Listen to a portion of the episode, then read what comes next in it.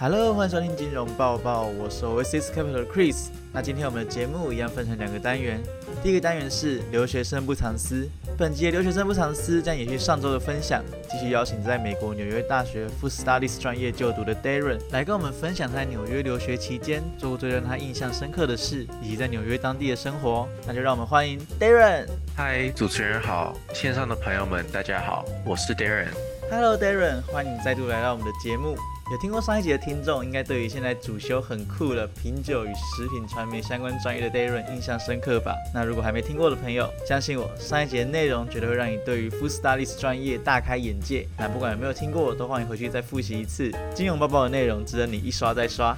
好啦，回到本集内容，首先我想请 Darren 跟我们的听众分享，你在留学期间做过最令你印象深刻的事是什么？让我印象最深刻的是从大二到大四，分别担任 Parsons 中国学生会的 PR。部长、HR 部长和秘书。我加入学生会时，组织还没有发展的很大，资源方面还有对学生的帮助也比较一般。我很快就成为了 PR 部长，一个学期就成功向我们的赞助商协商出大量资金来举办我们中国学生会的第一次春季同乐会。我们请了 Four Time 的学生会一起帮忙，showcase 了一些中国传统的文化和 Parsons 中式的 fashion design show。四百人的 Four House 特别成功。到了大三，为了帮助学生会挖掘新的人才，我自愿转入 HR 部，把入会的要求做了大量的改革。以前加入学生会就是随便问一下为什么想要加入学生会，你对学生会有什么建议吗？特别简单。我改成了每一个部门都得要做一个 skills test，就相当于你去外面找工作的话，公司会当场测试你的能力那样。比如说活动策划部门，我会给申请这个部门的同学亲自做 interview，然后会给他们一个活动场地的平面图，给他们二十分钟设计一个适合这个场地的活动。假如说他们设计了一个室内的小夜市吧，我会问他们这样的活动要考虑到什么东西，比如安全方面、食物提供方面、水电煤费用、事后清洁之类的。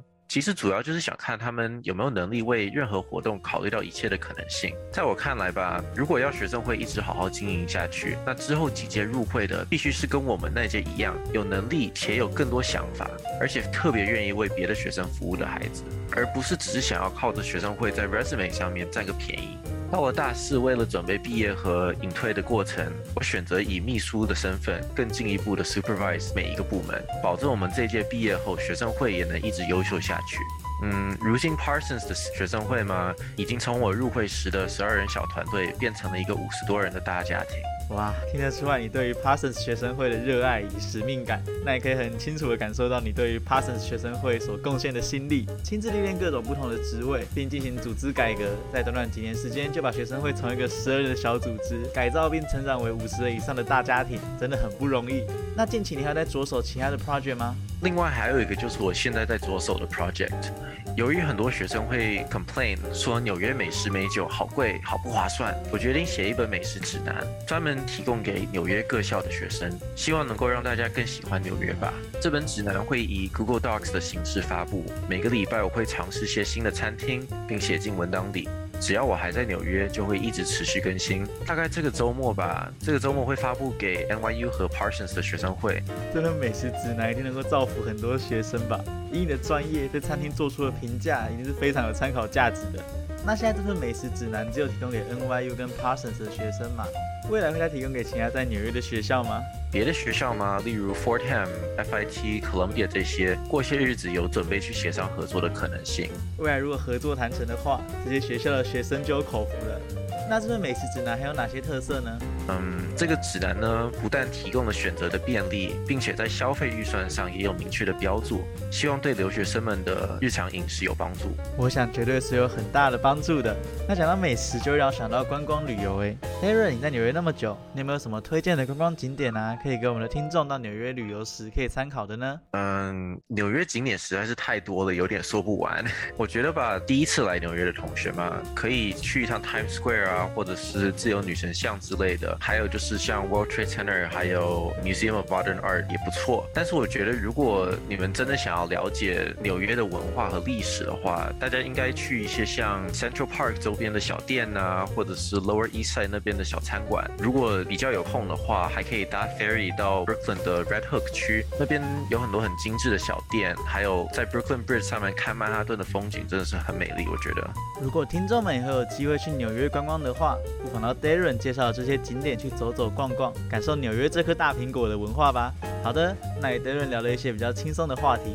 现在我们回到与学习比较相关的内容好了，可以请 Darren 跟我们的听众分享，你觉得在国内念书与在国外念书最大的差异是什么呢？呃，我觉得在国内念书可能压力会比较大吧。在国外，如果哪一次成绩不佳，或者是你遇到什么个人问题，晚交了一次作业，教授的反应一般是鼓励或者是谅解，而不是指责。还有就是在国内，教授喜欢把学生跟别的学生相比，哪一次考试没考好，一上来就是为什么你不能像某某一样，或者是多向某某学习。之类的，这个我觉得特别烦。但在国外成绩不好的时候，教授和学校的 advisor 会问你最近有没有什么烦恼啊，家里是不是有什么事啊，或者你身体最近怎么样，会尽量想办法帮你度过这些困难。我觉得主要就是美国的教学方式可能会跟大家熟悉的会有些差异吧。美国大学特别喜欢 participation 这一项，很多课会有高达百分之三十的 participation 分。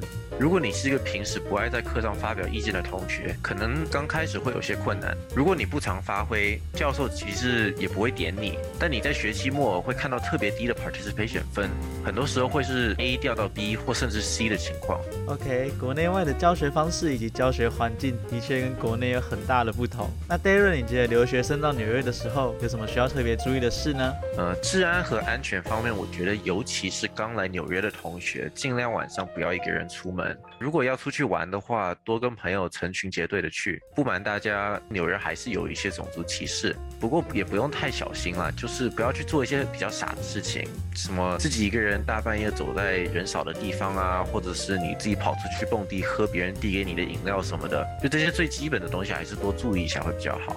然后安全方面还有一个小点子，就是很多人觉得纽约当地人特别冷漠，一副很不 care 的样子，但其实不是。嗯，以我的经验来说。啦，纽约人是没事不会多管闲事，也多半喜欢不多管闲事的人啦。不过，如果你觉得你在街上被人骚扰啦，或者是遭到歧视啦，或者是遇到了任何问题，你要是跑到路上去找人帮忙，大部分人会停下来帮你。当然，同样，如果你走在街上，有人朝你走来要搭话，大部分情况下你不要停下来接话，继续走就 OK 了。真的，请大家出门在外一定要多多注意自己的人身安全。当然，不管是在全世界哪个地方打拼的人们，也都要多加小心哦。那除了要留意自身的安全以外，Darren，你还有哪些建议可以提供给想到纽约求学的听众参考呢？嗯，我觉得来纽约的话，最重要的就是来之前要学会如何自己解决问题。这说来简单，但其实很多同学会发现自己在紧急情况下会不知所措。Emergency 的时候你不能慌，在纽约家人多半是帮不到你的。打电话回去，虽然爸妈可以给你一些建议，但远水救不得近火，你只能靠自己。那第一反应不能是哦完了怎么办，而得是 What now？下一步该怎么做？可能你会感到害怕或者是惊恐，但你要哭要闹，要学会等事情解决之后再说。另外就是吃喝方面，我强力建议所有同学来之前自己学会做点东西吃，不用你突然变成什么大厨啊。不过一些简单的，比如什么番茄炒蛋啊，或者是排骨汤啊、粥啊这种东西，有时间学你就最好多学一点。有些时候纽约会有一些节日，像圣诞节啊，或者是 Veterans Day 这种东西，很多餐厅都会关门。如果你自己不学着做点东西吃，恐怕要沦落到吃一些很不健康的垃圾食品，对身体特别不好。虽然有些大一的宿舍没有厨房，但我觉得有这种生活技能对以后在纽约的发展帮助实在是太大了。最后就是提醒大家一定要学会如何好好照顾自己。我记得有一次啊，我在外面到处乱吃，第二天早上醒来腹部特别痛，跑去医院一看，查出是盲肠炎。这个在国内呢真的不算什么大事，但在美国光是 emergency services 就要我几千块美金。当时因为是急诊，所以学校的保险有 cover。但等这个 emergency 结束后，我回去想开个刀把盲肠取出来，医院说学校的保险就不 cover 了。如果自付的话，得要我五万块美金。总之就是美国医疗费用特别贵，所以一定要好好照顾自己，尽量避免意外发生。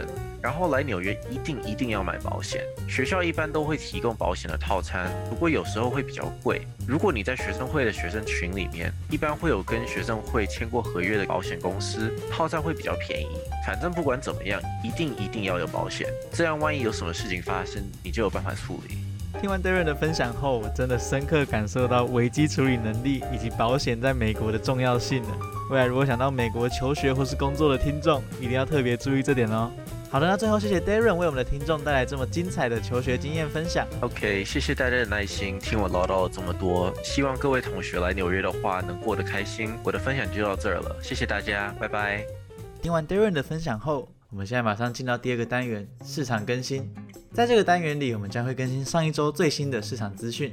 那我们邀请到 Oasis Capital 的 Jimmy 来更新上一周三月七号到三月十一号的市场资讯。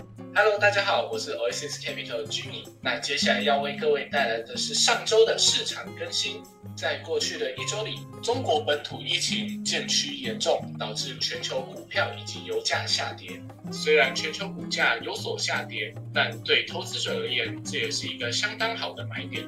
同时，乌克兰战争也进入到一个更危险的阶段，对市场的情绪有些负面影响。接下来为各位带来几件重要事件：因应 COVID-19 的爆发，以制造业闻名的中国深圳遭到封城，后续也会导致一些供应链的问题，那股价也会受到其影响。在过去一周，中国股票下跌，香港恒生指数收于近六年新低。但在本周台湾时间周三，三月十六，恒生指数上涨一千六百七。十二点，将近九点八个 percent，有小幅度的回温。上周腾讯则下跌百分之十 percent，同时腾讯正在面临一个可能破纪录的罚款，理由是其微信支付违反了反洗钱的规定。而它的竞争对手阿里巴巴则下跌了十一 percent。不过，根据最新数据指出，在三月十七号，阿里巴巴集团开盘走高，来到一百零四块。美国联准会利率政策会议在本周，也就是三月十七号的凌晨两点举行，利率将会升息一码。同时，美国政府国债的持利率创下自二零一九年以来的新高，而其中十年的美国国库券直利率则是二点一四 percent。在二月，美国通货膨胀率来到七点九 percent，创下了四十年来的新高。针对乌克兰的部分，目前离明朗的局势还有很远的距离。针对俄罗斯的部分，受到西方国家的制裁以及大型的企业陆续逃离俄罗斯的事件，俄罗斯的经济可能会受到影响。虽然如此，美国在二零二二年的经济成长率仍然保持正面的态度，预估会在三 percent 左右。接下来为大家带来一些科技的趋势，分别着重在 cyber security 网络安全以及 digital entertainment 数位娱乐等。方面，首先是乌克兰战争带来的影响，驱动了市场对于网络安全以及云端安全的需求。根据资料显示，在二零二零年，美国因为网络安全而受到的损失来到十八亿美元，相较于二零一九年成长了百分之五十。在二零二零年，平均每天就有超过三万个网站受到攻击，也就是平均每三十九秒有一个网站受到骇客的攻击。而电竞产业则是在所有数位娱乐之中最动态的一个种类，将近是 Hollywood 以及线上串流电影的四倍。微软收购游戏商 Activision Blizzard，金额将近是七百亿美元，象征其投入云端电竞的决心。而 Netflix 也进行了比较小型的游戏相关交易。以上就是上周的市场更新资料，由 j i n s Global 提供。我是 Oasis Capital 的 Jimmy，我们下次见喽，拜拜。那以上就是这次金融报报的所有内容。如果有任何相关的疑问，都欢迎联系我们，取得更详细的资讯。我是 Oasis Capital 的 Chris，我们下次见喽，拜拜。